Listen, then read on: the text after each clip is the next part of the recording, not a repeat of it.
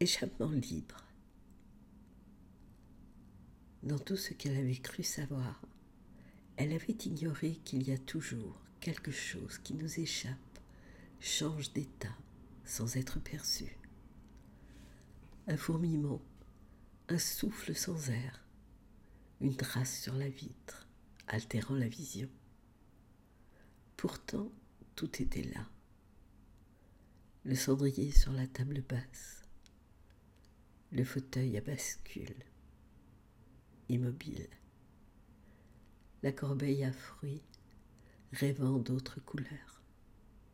Puis, les mots tombaient de ses lèvres, comme feuilles mortes à l'automne, sans aucun bruit. Elle était là, elle aussi.